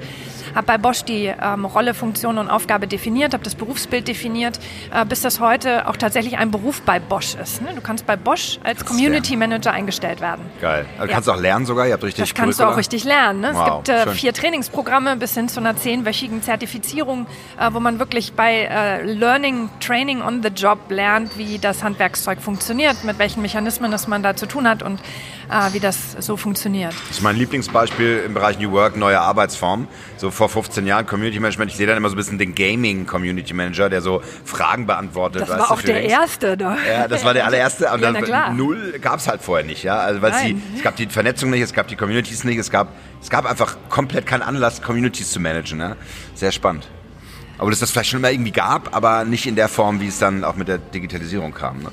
Du, ich war, zwei, wann bin ich da aktiv geworden? 2005, 2006, 2007 durch meinen Umzug von äh, Braunschweig nach Stuttgart und das Scheitern meiner damaligen Beziehung. da war ich dann viel im Netz unterwegs, weil man kann nicht jedes Wochenende 600 Kilometer nach Hause fahren. Das geht nicht. Und ich war damals noch bei newintown.com aktiv. Oh Gott. Ja, ja, ja. Das Das ich ja ist, noch nicht mal. und OpenBC, das ist Ach, der Vorgänger ja. von Äh, Xing. Ja, klar. Da habe ich mich engagiert. Town? Oh Gott. Ja, Das ist- wir- New in Town. Was ist das jetzt? Ist das so, Äh, so ein Facebook-Gruppen gibt es noch neu in Hamburg, Berlin, Oh Stuttgart. mein Gott, ja, oder ja. kennt ihr so eine ICQ-Chat-Nummer noch? und Ja, so natürlich. Wunderbar. Klar. Herrlich. So, aber ich komme quasi aus dem Community-Umfeld. Ne? Und damit hatte ich natürlich dann die Chance, mir selber diese Netzwerke aufzubauen. Das, was ich vorher äh, extern hatte, hatte ich dann plötzlich auch intern und dann natürlich auch sehr äh, themenspezifisch intern, extern. Ne? Da kannst du natürlich dann viel mitmachen. Und 2015 kam dann Working Out Loud dazu. Und für mich war das eigentlich der perfekte äh, Match zwischen community-basierter Arbeit, wo es darum geht, ein Team mit einem Thema auf so ein System zu heben und sie zur Zusammenarbeit zu befähigen. Ähm, und mit Working Out Loud kam die Chance, das für Individuen zu tun. Und zwar wieder, und das ist mir einfach ein großes Anliegen, Learning by Doing. Ja? Also nicht irgendwie sture Theorie lesen, erstmal drei Bücher lesen ähm, und irgendwelche Abhandlungen lesen, sondern ähm, was lesen, drüber nachdenken, ausprobieren was lesen, äh, mit anderen drüber reden, ausprobieren. Ausprobieren, mit anderen drüber reden, nochmal adaptieren, wieder neu ausprobieren. Das sind so ein bisschen die Dinge, die mich begeistern. Also wirklich das Zusammenspiel zwischen dem Kopf, dem Herz, dem Bauch und den Händen, äh, um es mal Ja. ganz praktisch zu sagen. Ja. Wie kommt das zusammen bei so einem Working Out Loud Circle oder so einer Initiative? Wie, wie, wie wird das angesprochen? Gut, Working Out Loud für uns ist ja per se erstmal eine Haltung, ne? nämlich überhaupt erstmal die Bereitschaft zu haben, so offen im Netzwerk zu arbeiten und zu teilen und sich gegenseitig zu helfen. Und es ist aber für mich gleichzeitig eine echte Fähigkeit. Ich habe immer gedacht, das Talent, aber nein, das ist eine Fähigkeit, die ich lernen kann, die ich in kleinen Schritten lernen kann durch die Working Out Loud Circle Methode. Ja? Und die ist total simpel, auch wenn sie so schlecht verstanden wird. Fünf unterschiedliche Menschen, die sich im besten Fall gar nicht kennen, treffen sich eine Stunde in der Woche über zwölf Wochen hinweg nehmen sich ein ganz eigenes Lernziel vor für die zwölf Wochen, um den zwölf Wochen eine Richtung zu geben und ähm, arbeiten dann mit einem Handbuch. Ja, also für äh, jede dieser stündlichen Treffen, also für die zwölf Wochen, gibt es einen sogenannten Working Out Loud Circle Guide, also wirklich ein Handbuch, wo die Agenda für die Stunde drin steht und Aufgaben, die man dann alleine oder im Team macht, die dann diskutiert werden. So, und man lernt in den zwölf Wochen ein Netzwerk an Experten aufzubauen, die sich äh, oder die einem selbst helfen, dieses Ziel zu erreichen. Und dabei lernt man, dass man erstmal gibt und nicht nimmt. Dabei lernt man, dass man in einem Netzwerk nicht weiß, von wem man was zurückbekommt, aber dass der wirkliche Invest in sinnvolle Beziehungen sehr, sehr tragfähig ist. Und eigentlich das das Arbeitsmodell der Zukunft ist, indem ich tatsächlich erstmal das, was ich kann und weiß, bereitstelle, um anderen zu helfen und mich dann auf den Netzwerkmechanismus äh, verlasse, nämlich wenn irgendwem das geholfen hat, dann hat der den Impuls, das zurückgeben zu wollen. Und das kann dann mich erreichen oder jemand anderen, aber irgendwann kommt der Kelch an mir auch wieder vorbei. Und daraus kann Neues und Großartiges entstehen. Und das ist das, warum sich Menschen überall vernetzen und äh, Volleycorn-T-Shirts anziehen, weil dieser Spirit, ne, also diese Energie, die da frei wird, dieses Huch, jemand hat mir ganz unerwartet geholfen, Huch, jemand hat meine Frage beantwortet, Huch, jemand bietet mir Hilfe an, auch wenn ich gar nicht so direkt gefragt habe, Huch, wir haben gemeinsam irgendwie eine neue tolle Idee gehabt, die tatsächlich funktioniert und die von anderen aufgegriffen wird. Das ist was, das Menschen als sehr, sehr sinnstiftend erleben und ähm, ja, weitergeben ja. wollen. Ist der Erfolg auch ein Stück weit diese, also, weil ganz ehrlich, ne, ich bin ja ja auch viel Organisationsdesign und bin als Agile Coach unterwegs und so weiter, äh, Innovationsmanagement, Design Thinking mit super komplexen Methoden, teilweise über Personenanalyse und weiß der Geier, deswegen macht das auch keiner richtig, weil es mega anstrengend und kompliziert ist. Und jetzt erklärst du äh, Working Out Loud, weil ich meine, du machst das ja hervorragend, du kennst das ja, aber es hört sich ja super einfach an. Und das ist der Trick dahinter. Es ist ich, ich, da fällt mir gar kein Wort mehr ein für einfach. Also das ist unter einfach. Es gab ja auf der Republika äh, den Sticker mit, das ist mir zu, äh, zu unterkomplex. Genauso ist das. Es ist einfach richtig simpel. Und es ist wahnsinnig simpel, ähm, so dass wirklich jeder da mitmachen kann. Und das ist das Faszinierende daran. Wenn du, ähm, du hast gerade gesagt, äh, du bist als Scrum Master und als agiler Coach aktiv. Da geht es immer um Teams. Immer. Absolut. Da kann kein Individuum die Hand strecken und sagen, hey, ich mache auch mit. Das funktioniert nicht. Das sind immer Teams und Themen. Hier geht es um Individuen, die einfach ganz niedrigschwellig was tun können und was für sich alleine tun können und die dann auf ganz verschiedenen Leveln ähm, wirklich Selbsterfahrungen machen. Ne, das Unterste, wir sagen ja immer, Wandel funktioniert dann am besten, wenn wir Enabling auf der Ebene Toolset, Skillset, Mindset äh, bereitstellen können. Und das, diese Methode hier, da gibt es keinen Trainer, da gibt es keinen Coach. Leute lesen was, machen was, reflektieren gemeinsam in einer kleinen Gruppe. Da entsteht ein Schutz- und Experimentierraum in diesem Circle und entwickeln sich gemeinsam weiter. Und sie lernen wahnsinnig viel über sich selbst. Ne? Die Frage, wo will ich hin, was macht mich aus, was kann ich, was kann ich denn anderen äh, Gutes tun? Wo kann ich beitragen? Weil natürlich, wenn ich dich als Fachexperte kennenlernen möchte, also wenn mein Ziel für die zwölf Wochen ist, ein besserer Agile Coach zu werden oder besser zu verstehen, warum agiles Arbeiten in meinem Umfeld vielleicht hilfreich ist, das ist ein super Ziel im Übrigen, gibt es viele Experten da draußen und auch drinnen, wenn das mein Ziel ist und ich versuche, dich kennenzulernen, dann kann ich dir auf dem Thema ja gar nicht helfen, weil du bist der Experte, nicht ich. Aber vielleicht habe ich was anderes anzubieten. Vielleicht kann ich dir meine Kommunikationskompetenz zur Verfügung stellen. Vielleicht kann ich, weil wir beide viel in Braunschweig unterwegs sind, äh, den besten Italiener empfehlen oder dir einen Kontakt herstellen äh, für etwas, das du brauchst. So, und auf diesen vielen verschiedenen Ebenen sich aneinander anzudocken und sich gegenseitig zu helfen, ist was, das unendlich erfüllend ist für ganz, ganz viele Menschen. Nicht für jeden. Vor allem, es gibt gute Italiener in Braunschweig, muss man dazu sagen. Oh ja. Die sind da wirklich hingezogen als Gastarbeiter und teilweise mega, mega gut. Hätte ich nicht gedacht fantastisch. Also genau, eigentlich ist es doch ein Mindset zu entwickeln, wo ich sagen würde, ich, ich schwimme gerade wieder ganz stark auf dieser Coworking-Welle. So, das ist für mich auch Coworking. Also Coworking bedeutet, ich arbeite freiwillig neben einem äh, Künstler, Freiberufler, Designer, wie auch immer, Unternehmer, Unternehmerin, Designerin und wir haben eigentlich nichts gemeinsam zu tun, aber wir reden trotzdem miteinander und entwickeln gemeinsam Dinge. Ja, wie, viel, wie viele Startups ich schon äh, gesehen habe, die hier entstanden sind und auch sehr erfolgreich geworden sind, ähm, das ist für mich genau dasselbe Mindset. Und hier ist es nur im, nur in Anführungsstrichen im Corporate-Umfeld, also mit den Kollegen, die du dir, ist ja auch so ein bisschen so, suchst du dir nicht aus, musst du auch mit denen ein bisschen arbeiten, aber ja, ähm, wie verändert man da Dinge? Wie, wie bringt man, wie, wie lässt man den Funken übergehen? Du hast es gerade sehr eindrücklich gesagt. Naja, Im Corporate-Umfeld, und ich glaube, das ist, warum die Menschen von äh, Working Out Loud so begeistert sind, haben wir ein Phänomen, nämlich du wirst äh, beurteilt aufgrund deiner Abteilungsbezeichnung. Also Menschen verstecken sich ähm, oder Menschen ähm, definieren sich über ihre Rolle, Funktion und Aufgabe.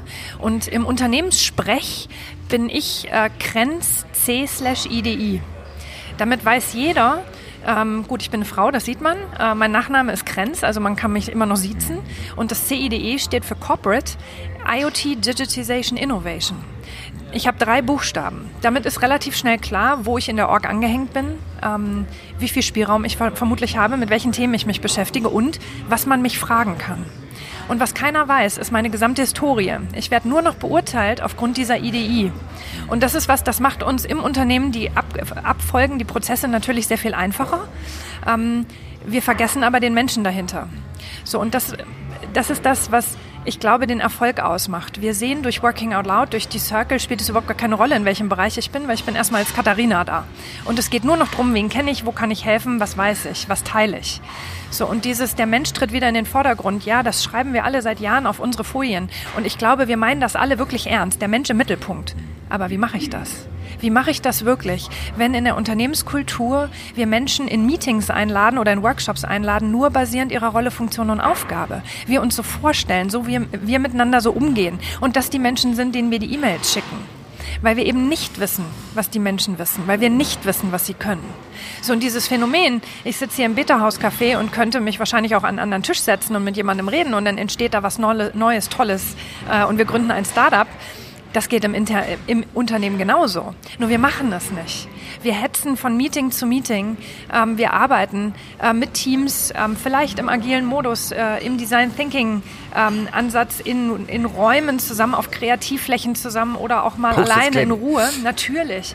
Aber das nur mit anderen Menschen die wir eventuell oder die wir die meiste Zeit eh schon kennen und kannten und die wir eingeladen haben, basierend ihrer Rolle, Funktion und Aufgabe.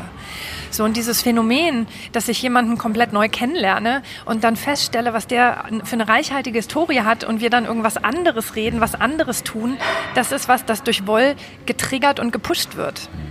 Ja, und es bringt uns, es katapultiert uns raus aus diesem ich beurteile dich basierend auf Rolle, Funktion und Aufgabe hin zu, hey, du bist Katharina und hey, du hast einen interessanten Lebenslauf und hey, das ist ja cool, lass uns mal zu dem und dem Thema austauschen. Das eben weg ist von dem, was ich heute mache. Ja? Und da kann, oder besser gesagt, wir sehen, dass da fast täglich irgendwelche großartigen Geschichten mal rauskommen, weil diese unterschiedliche Perspektivvielfalt, die mir die anderen vier in meinem Circle jedes Mal einbringen, etwas ist, das ich im Arbeitsalltag so nicht erlebe. Weil natürlich, also ich glaube, lass, lass uns ein paar Klischees dreschen, im Controlling habe ich einen bevorzugten Typus Mensch, nämlich die Zahlen, Daten, Fakten orientierten, die stabile Umfelder mögen. Oder im Engineering, in der Entwicklung. kühl, äh, ja. nicht interessiert an dem anderen, siezen. Ja. Was überhaupt nicht wahr ist, aber wir glauben das. Ne? Ja, also genau. wir sind so ein bisschen so vorgeprägt und wahrscheinlich gibt es da eine Anhäufung auch wirklich dieser Zahlen, Daten, Fakten Menschen, klar, weil die sind Controller geworden. Ne? Die waren aber vorher vielleicht in der Logistik, waren vorher in anderen kaufmännischen Bereichen, haben vorher, machen parallel im Ehrenamt ganz tolle Sachen im Verein, in Verbänden. Die moderieren vielleicht parallel. Wer weiß, mit wem die verheiratet sind, wo sie in ihrem Leben schon überall waren. Ja. So, und dieses, mal rauskommen aus der Vorurteilswelt, mal rauskommen aus der wir schätzen uns ein, basierend auf der Abteilungsbezeichnung, mal raus aus diesem Unternehmenssprech und diesen eingefahrenen Abläufen hin in eine ganz offen, wir haben alle das gleiche Ziel, wir wollen alle Working Out Loud irgendwie lernen oder erleben, ähm, hinzu, wir gucken alle danach, wer sind wir, was macht uns aus, wir gucken alle danach, wo finde ich welche Experten, wie lerne ich sie kennen, wie vernetze ich mich mit ihnen, wir gucken alle danach, wie funktionieren diese Netzwerkmechanismen das ist was, das eine Wahnsinnsvielfalt plötzlich eröffnet. Und wenn du die als wertschöpfend für dich erlebt hast, dann gehst du nicht mehr zurück. Du gehst nicht naja, mehr genau. zurück ins dunkle Kämmerlein. Das ist eine Transformation, die dann einfach auch die Kommunikation. Es geht ja auch nicht. Ich habe ich hab so viel geschenkt bekommen, ich habe so viel gegeben. Dieses, das verbindet ja auf so vielen Ebenen. Das äh, ist ja ist ja mehr wert als äh, eine Slide, irgendeine eine Anforderung oder keine Ahnung, eine, eine Versetzung oder so. Ja. Ja, und das ist die Krux im Unternehmen. Ne? Also ich meine, wir haben äh, bei Bosch, We Lead Bosch, äh, unsere neuen Führungs- und Zusammenarbeitsprinzipien, also was heißt neu, die gibt es seit Ende 2016, aber da steht genau drin, wie wir Zusammenarbeiten führen, wie wir lernen und leben wollen. Und ich finde die klasse, die sind großartig. Da stehen Sachen wie Autonomie drin, da steht sowas wie Empathie drin, ähm, Innovation, all diese Sachen, die man sich wünscht. Aber die Frage ist, wie bekommen wir das in den gelebten Arbeitsalltag? Ja, klar.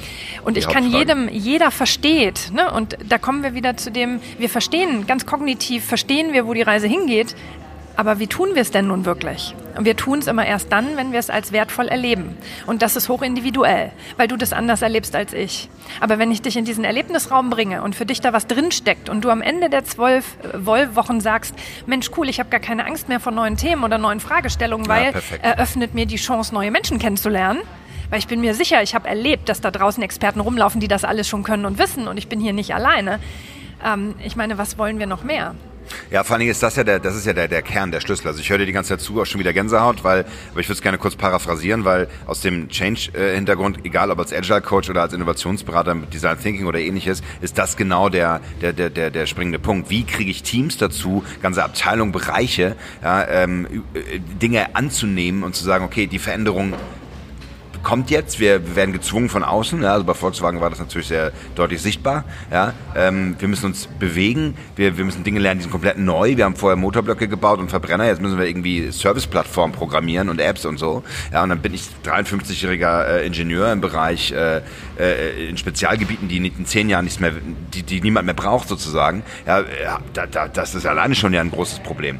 Ja, und das äh, finde ich unglaublich schwierig mit so Methoden wie Scrum oder ähnliches. Natürlich lässt sich das tun mit Retrospektiven und mit Dailies und ähnlichem, aber auch das hat immer diesen leichten Unterton von ähm, ja, äh, Prozessfaschismus, der natürlich Leute dadurch dann automatisch ausschließt. Und ich, das, da finde ich, muss ich sagen, äh, dieses Unterkomplexe von Well perfekt, weil es sich eigentlich sneakt sich dann automatisch ein und du, äh, du tust etwas für den anderen. Man geht gemeinsam, ich habe auch, wir waren dann gemeinsam essen, wir waren eben beim Italiener und dann habe ich die Leute auch mal eingeladen und die Leute also echt, wow, was machst du denn? Und habe ich gesagt, ja, lass uns mal über was anderes reden und ähm, auch äh, einfach versucht, diese Menschlichkeit reinzuholen. Ich glaube, das ist etwas, was mir auch natürlich und uns beiden natürlich gegeben ist. Wir haben Lust daran, wir haben Interesse an den Menschen. Wir wollen sie zusammenbringen. Ja? Ähm, aber das muss ich sagen, ist, äh, darf man nicht genug betonen, wie wichtig das ist, dass, dass diese Energie für Veränderung genauso passiert. Und bevor du darauf antwortest, wir gehen weiter, weil wir sind schon relativ äh, äh, weit. Metamorphose haben wir, haben wir gut besprochen. Gehen wir nochmal so ein bisschen in den Kampf, ja, weil da hast du ganz viel tolle Energie, die du mitbringst. Ja, Argon, so, was ist der Endgegner, sage ich immer, also so diese, oder die, die Bösewichter, die am, am Wegesrand lauern und die dich manchmal so abhalten. Gibt es irgendeinen so Endgegner in dir, Katha, wo du sagst, ah, da habe ich immer zu, mit zu knapsen, zu kämpfen, der, der holt mich manchmal ein? Ich habe, glaube ich, nicht nur einen, sondern äh, eine ganze Armee vor mir stehen. Und zwar sind das so ein bisschen, ähm, also aktuelles Thema, wie messen wir den Mehrwert von Working Out Loud? Also wir sind auf Produktivität getrimmt, natürlich. Ähm, und das hat uns äh, 140 Jahre wahnsinnig erfolgreich gemacht, dass wir ähm, optimieren, standardisieren ähm, und da konnte man natürlich super messen. Ne? Vorher war es so, heute ist so. Ähm, was haben wir besser gemacht? Ne? Wie viel x Prozent äh, haben wir Kosten gesenkt oder haben wir Produktivität gesteigert? So, und das lässt sich mit Woll jetzt eben mal nicht kurz beweisen. Das heißt, äh, und das ist vielleicht der Endboss, äh, zumindest in dem Level. Ich weiß ja nicht, wie viele Level noch kommen. Doch, das ist, glaube ich, schon echt Endboss. Das ist schon letztes Level, ehrlich gesagt. Weil wenn du den knackst, also dann sagst, gib's direkt rüber, bitte, Katterhammer. Ja, weil das ist, äh, und ich meine, das ist die New Work-Diskussion gerade. Ja. Ne? Wie messen wir eigentlich, was wir da tun? Also wir alle sehen den Erfolg. Ne? Oder wollen wir es überhaupt messen? Ist es nicht vorbei? Ja, ja, damit äh, kannst du heute keinen äh, Geldgeber und Entscheider hinter seinem Schreibtisch vorlocken. Ne? Also ich glaube, noch viel zu wenige Entscheider und Geldgeber äh, verstehen, dass sie loslassen müssen, dass wir ganz andere Kennzahlen brauchen, ganz andere Messgrößen, ganz andere äh, Parameter brauchen, um das zu beurteilen. Ne? Und du kannst genau diese Aussage, wir brauchen alles anders, kannst du überall nachlesen. Aber die Frage ist, wie? Ganz konkret. Wenn A nicht mehr geht, also die klassische KPI-Messung nicht mehr tut, was tun wir dann? Wir sind so bestrebt nach Sicherheit. Ähm, wir sind so bestrebt nach ähm, Dinge transparent, sichtbar aufzeichnen und äh, klar machen, was es ist und was es bringt, ähm, was ich durchaus nachvollziehen kann. Und äh, wäre ich äh, heute der Bosch-Chef, würde mich das wahrscheinlich auch rasend interessieren. Ähm, vor allen Dingen, wenn die Zeiten einfach ein bisschen rauer werden. Aber du kannst einfach mit einer Methode wie Woll, die auf so vielen verschiedenen Ebenen ähm, wirkt, die auf äh, neun verschiedene Use Cases einzahlt. Ne? Wir haben es gerade letzte Woche rausgearbeitet nochmal. Kannst du diese klassischen äh, KPIs einfach nicht anwenden oder besser gesagt nur sehr bedingt anwenden. Und das ist was, woran äh, wir gerade arbeiten, mit Hochdruck arbeiten, was wir auch auf dem Volk-Camp nochmal zeigen, wie komplex das ist, um, zu um einerseits natürlich nochmal eine Brücke zu bauen. Ne? Wo kommen wir her, wo wollen wir hin? Warum hat das lange Sinn gemacht? Und warum sind diese Fragen natürlich von den heutigen Entscheidern auch nach wie vor berechtigt? Aber was können wir als Antwort eigentlich anbieten? Lass uns da super spannend. Kam ich natürlich sofort wieder äh, äh, in die Lösungsidee und sage, alles klar, lass uns mal diese neuen äh, KPIs neu setzen, neue Zahlen brauchen neue Maßstäbe. Äh, das kriegen wir hin. Du hast schon mal einen neuen Beruf eingeführt, du wirst auch das einführen. Ganz oben auf Vorstandsebene weltweit. let's do it. Ähm, aber da ist tatsächlich sehr spannend. Äh, es kribbelt bei mir, aber lass uns trotzdem mal tiefer reinschauen. Was sind denn Momente des Scheiterns auch gewesen jetzt in dieser, in dieser, in dieser Journey? Und wie gehst, wie bist du damit umgegangen? Also war das genauso diese Anfeindung? Was macht ihr denn da? Kaffee trinken und, und Zeit verschwenden? Oder was kam da? Gut, das höre ich mir regelmäßig von relativ vielen Leuten an. Ähm, das stört mich tatsächlich nicht, ne? weil ich immer denke, ja, wenn du mich mit deinen Vorurteilen bewirfst oder mit deinen Befürchtungen, da reagiere ich mittlerweile wenig drauf. Sind deine, ähm, lass mal. Hygiene. Ja, ja, also wer meint, damit rausplatzen zu müssen, bitteschön. Ne? Man kann, äh, wir wissen das, durch intelligente Fragen auch einfach, also man kann ja auch erstmal fragen, was steckt da eigentlich dahinter, bevor man solche Befürchtungen äußert. Das wäre sehr viel wertschätzender, auch den Menschen äh, gegenüber, die das tun. Ja? Ähm, Scheitern ist eine gute Frage. Ähm, ich bin jemand, der, ähm, also ich kenne das Gefühl, versagt zu haben ähm, allerdings weckt das meinen Kampftrieb tatsächlich. Also das spornt mich maximal an.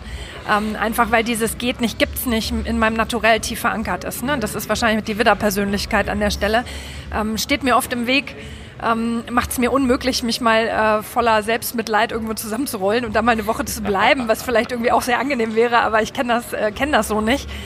Ähm, das letzte Mal, dass ich gescheitert bin, äh, muss ich ganz offen sagen, war tatsächlich mit unserem CEO.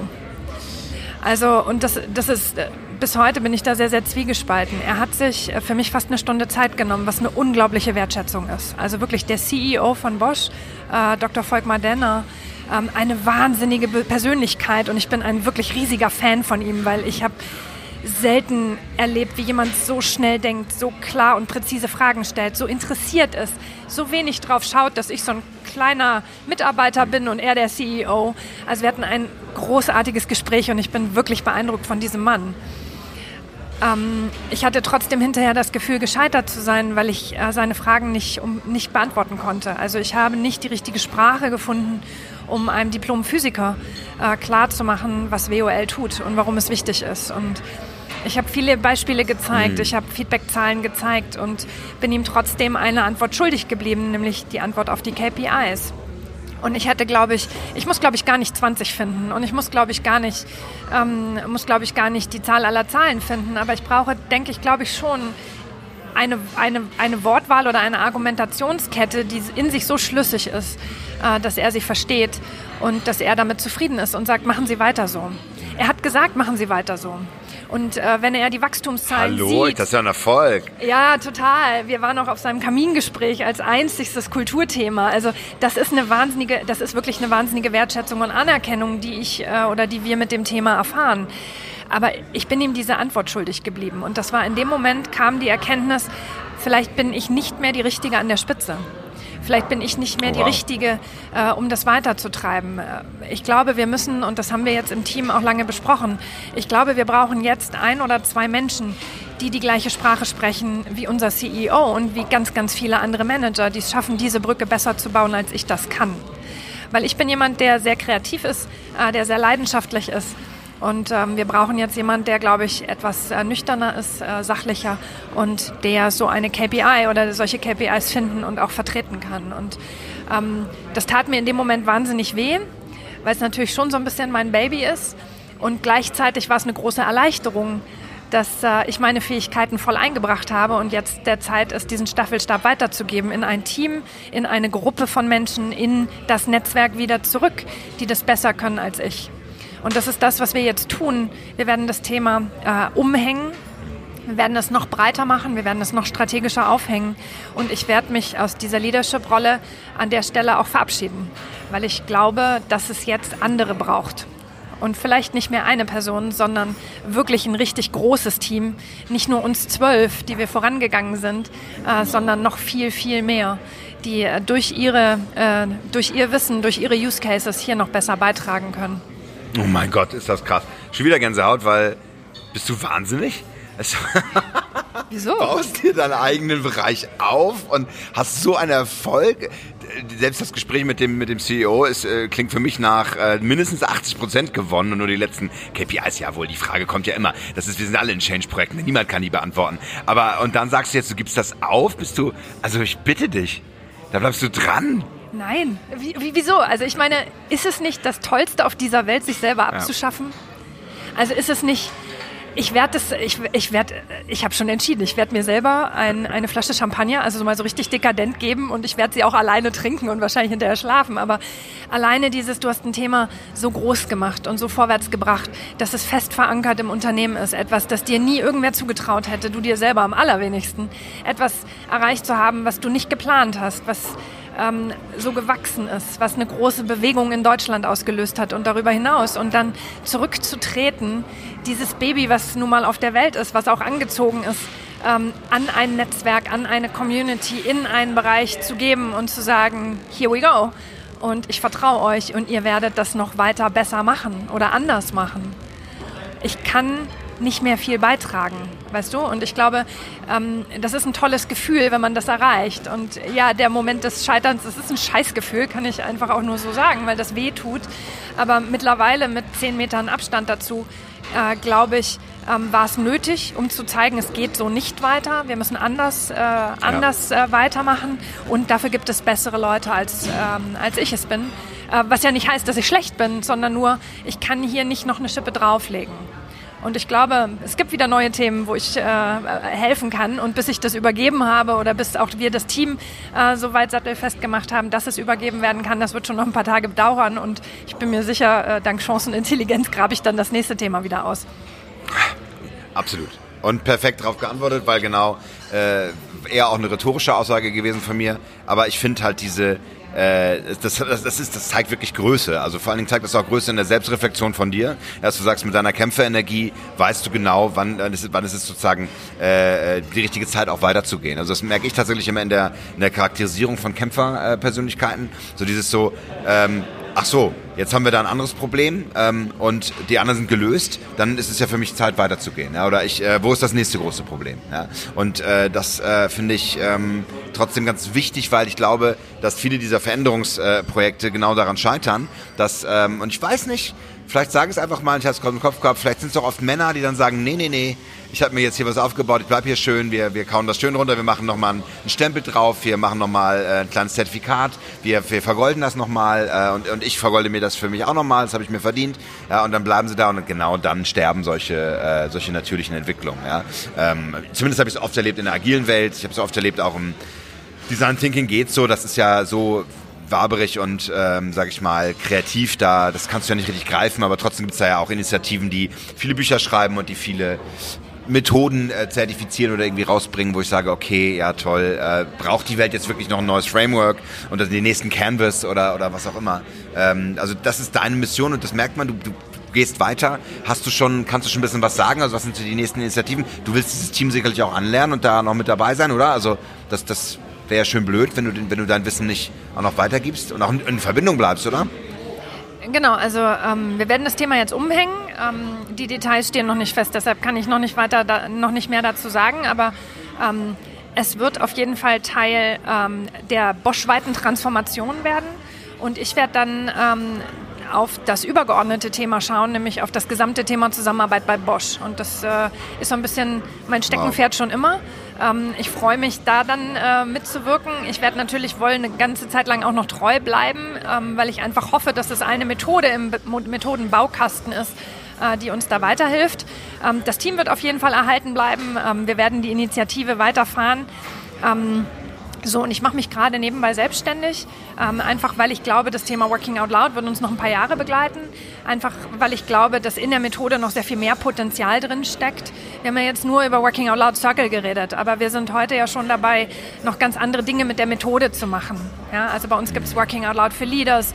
Uh, Working Out Loud ist fest im Onboarding ähm, installiert. Wir werden Working Out Loud nutzen, um virtuelle Teams arbeitsfähig zu machen. Wir nutzen Working Out Loud auch als Enabler für agile Teams, für Design Thinking Teams, einfach Schön. weil dieses Mindset Enabling so unendlich wichtig ist und es kommt in Teams immer zu kurz. Und so ein Handwerkszeug für ein Individuum, das selber was an der Ecke tut, äh, ist unendlich wertvoll, fast für alles, was wir da machen. Ja? So dass ich glaube, die Methode weiterzuentwickeln, äh, mit anderen äh, Leuten weiter daran zu arbeiten, auch im äh, interkulturellen Kontext äh, da noch mehr Gas zu geben, das ist was, das auf jeden Fall kommt. Das werde ich jetzt nebenbei ähm, auch außerhalb von Bosch äh, noch ein bisschen mehr tun, als ich das das letzte oder die letzten anderthalb Jahre ja auch für Bosch schon tun durfte. Äh, sonst würde ich hier heute gar nicht sitzen. Ähm, so, und dann schauen wir einfach, was passiert. Ich glaube, ähm, ich komme ja nun aus dem Community-Gedanken, also Community-basierte Arbeit und jetzt vernetzte Arbeit auf individueller Ebene, dass man da auch gemeinsam mit beiden Methoden oder mit noch mehr Methoden ganz, ganz tolle Sachen machen kann und ich freue mich einfach drauf. Ha, hervorragend. Das ist das perfekte Schlusswort. Ja, wir merken auch, das Bethaus Café wird jetzt langsam unerträglich laut. Ich glaube, dass die, die Mikrofone das immer noch sehr gut tragen, aber ähm, wir, kommen, wir kommen ans Ende. Also erstmal schon mal vielen, vielen herzlichen Dank für alle die, äh, sag ich mal, Geheimnisse und auch deine inneren Welten, die du geteilt hast. Und ähm, jetzt sind wir in, der, dem vierten Schritt nach dem End Boss, den du besiegt hast, ganz klar dich selber natürlich. Ja, du hast dich, du, du bist dir aus dem Weg gegangen. Äh, die schwierigste, schwierigste Task. Insofern herzlichen Glückwunsch dafür, weil ganz, ganz großartig. Da gehört viel zu. Ähm, kommen wir zum Abschluss. Das ist sozusagen die Meisterin der zwei Welten. Also du bist jetzt quasi, du gehst in eine Weisheit. Ja, du hast, du hast so viel gesehen und du hast so viel gekämpft und du hast so viel erreicht, dass du quasi schon weise werden kannst. Ja, hört sich krass an, aber äh, das ist so. Ja. Das ist mein Herzenswunsch, ehrlich gesagt. Ich frage mich oh, immer, wann schön. kommt denn das mal? Oh, ich kann dir sagen, äh, da waren einige Sachen dabei. Äh, du hast schon viel, viel erreicht dahin. Aber ähm, was ich ganz schön finde, ist die Frage, ähm, gibt es etwas sozusagen ähm, an Fehlern oder auch an, ähm, an Dingen, die du mit der Energie angefangen hast, wo du sagst, mit deinem heutigen Erfahrungsschatz, gerne bezogen auf WOL und auf Veränderungsprozesse, würdest du so nicht wieder machen oder würdest du anders machen? Gut, ich muss gestehen, ich glaube, meine, ähm, meine Schmerzgrenze und Toleranzgrenze ist deutlich nach unten gegangen. Ähm, ich würde heute schneller reagieren. Ich würde schneller ähm, auch Prozesse bypassen und mit anderen Leuten reden und nicht so lange warten, bis Leute aus dem Knick kommen oder bis Entscheider aus dem Knick kommen. Ähm, was ich mir heute viel zunutze mache, ist, wenn Türen mir nicht offen stehen, äh, weil ich nicht das richtige Hierarchielevel habe, dann suche ich mir äh, Mitplayer, die das Level haben und die dann in diese Kämpfe ziehen. Ähm, das sind, sind Mechanismen, die nutze ich heute noch sehr, sehr viel stärker als früher. Und dieser feste Glauben, ich muss das gar nicht selbst machen, ich brauche nur Leute, die das für mich machen, äh, oder besser gesagt, die das auch für die Sache tun. Die tun das ja nicht für mich, sondern für die Sache. Ähm, das ist ein Mechanismus, damit kann man heute noch ganz andere Dinge machen. Ähm, ansonsten freue ich mich darauf, auch die nächste Bewegung wieder zu starten. Wenn ich irgendwas weiß, dann ist es, wie man Menschen zum Mitmachen bringt, ähm, mit Dingen, an die wir alle glauben, mit Dingen, die wir für richtig halten. Und dieses, wir warten, bis jemand entschieden hat oder wir warten, bis jemand eine Richtung vorgibt oder wir warten, wir warten, wir warten, das ist einfach vorbei. Äh, wir machen, äh, wenn das Sinn bringt, ähm, wenn uns das vorwärts bringt, wenn das Mehrwert bringt im Unternehmen, dann machen wir. Und dann geht es vorwärts und dann werden wir noch viel schneller Mitstreiter einsammeln und Dinge äh, wirklich voranbringen. Weil ich glaube, die Digitalisierung wartet nicht. Wir sind hier in Deutschland wirklich ganz weit hinten. Wenn ich sehe, was äh, in anderen Ländern schon funktioniert, da sollten wir uns wirklich langsam warm anziehen. Und ich werde alles tun. Alles damit wir hier irgendwie up to speed bleiben und damit die Menschen äh, selbstbestimmt, selbstwirksam das als Chance sehen und mitmachen. Und die Türen werde ich weiter aufmachen, auf welcher Ebene auch immer. Sehr schön. Zwei Fragen haben wir noch. Dann, äh, weil du machst, du baust dir schon immer so schöne Abschlüsse, aber das, so, so schnell lasse ich die noch nicht, da müssen wir noch hinkommen. Ähm, ganz hervorragend. Welchen Ratschlag hast du angenommen, der dir geholfen hat? Ganz egal, von deiner Familie, deiner Großmutter oder, deinem, oder einem deiner Chefs, deiner Wunderbaren oder deiner Chefin? Ähm, ich glaube, so ein bisschen mein Lebensmotto, nämlich wende dich der Sonne zu, dann fallen Schatten hinter dich. Das war definitiv etwas, das mich jetzt schon seit vielen, vielen Jahren begleitet, was immer gut funktioniert. Ähm, was heißt das für dich? Schatten hinter dich bedeutet nicht vor dich. Naja, das heißt, du kannst dich 360 Grad um dich selbst drehen und kannst deine Aufmerksamkeit und deine Energie in eine andere Richtung drehen. Und schon ändert sich die Welt, obwohl du immer noch auf deinem Platz stehst. So, und dieses, äh, sich eine andere Perspektive zunutze machen und auf dein Thema, auf dein Problem, auf deinen Schmerz, auf deine Freude nochmal aus einer anderen Perspektive draufzuschauen und das zu reflektieren. Ähm, für mich natürlich immer mit anderen, weil ich das selten alleine tue, sondern wirklich immer mit Gruppen oder mit anderen Menschen. Äh, das ist was, das äh, unendlich wertvoll ist und das äh, immer wieder weiterhilft. Plus die Erkenntnis, dass wir alle nicht am offenen Herzen operieren. Das heißt, sich selber nicht so wichtig zu nehmen, egal was wir tun. Es ist wirklich keine Herz-OP. Ähm, es ist auch keine Raketenwissenschaft. Es ist ein kleiner Baustein. Es ist ein kleiner, kleiner Schritt, den wir da tun und ein kleiner Beitrag, den wir leisten können. Nicht mehr und nicht weniger. Sehr schön. Ja, hervorragend. Letzte Frage. Vielleicht auch eine der schwersten, aber du hast schon gesagt, dass es, du suchst danach. Was bedeutet denn Weisheit für dich? In Bezug auf dein, dein, deine Berufung, dein, dein, das, was du tust? Also ich stelle mir bei Weisheit natürlich immer irgendwie Merlin vor. Ja, wir alle. Wird bei dir schwer. Ja, obwohl dir graue Haare schon stehen. Ich, die du auf gar keinen Fall hast, Katharina. Und zwar am ganzen Oberkopf. Ich gehe alle vier Wochen zum Friseur. Ähm, du, ich glaube, für mich hat Weisheit in erster Linie was mit Gelassenheit zu tun. Also ich erlebe im beruflichen Kontext, dass Themen immer wieder und wieder und wieder kommen dass wir nichts neu erfinden ähm, und dass wir einfach äh, uns manchmal auch wirklich zurücklehnen können und erstmal warten können, was kommt denn da, was bedeutet das, wen betrifft das und nicht hektisch sofort losrennen müssen.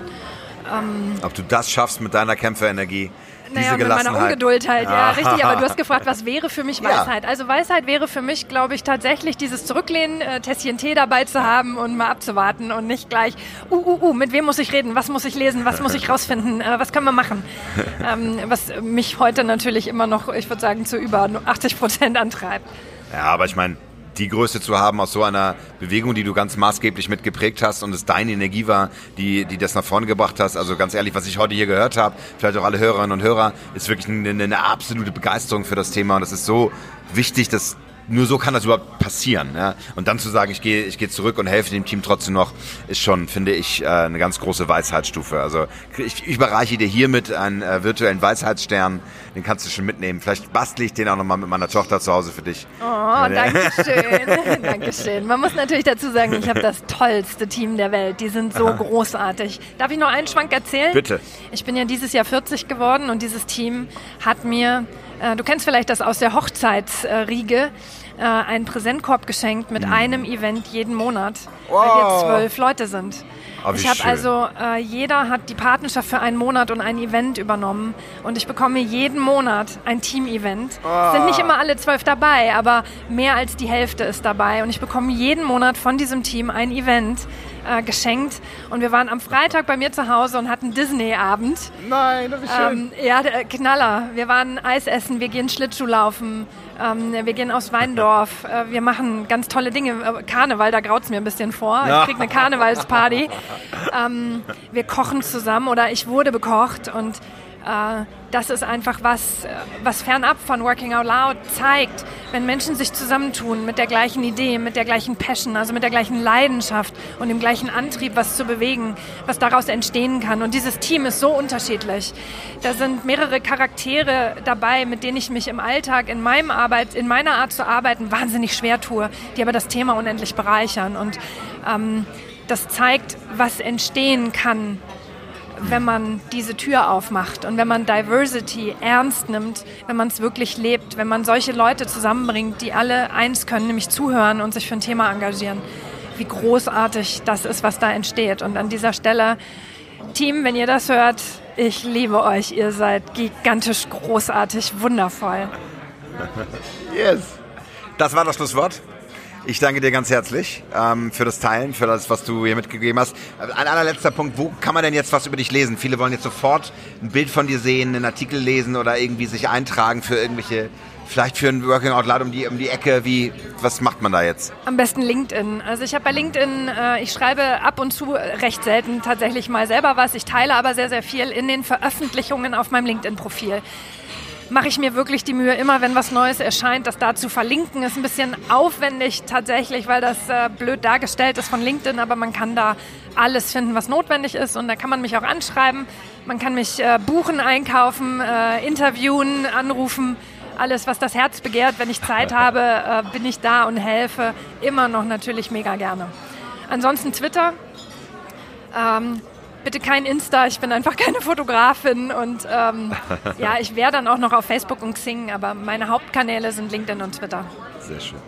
Ganz lieben Dank, dir viel Erfolg heute in Berlin und äh, ja, rock die Energie weiter. Großartig. Ja, danke für die Einladung. Das war wahrscheinlich das ungewöhnlichste Interview, das ich je gegeben habe, aber bestimmt auch das interessanteste. Dankeschön. Yes!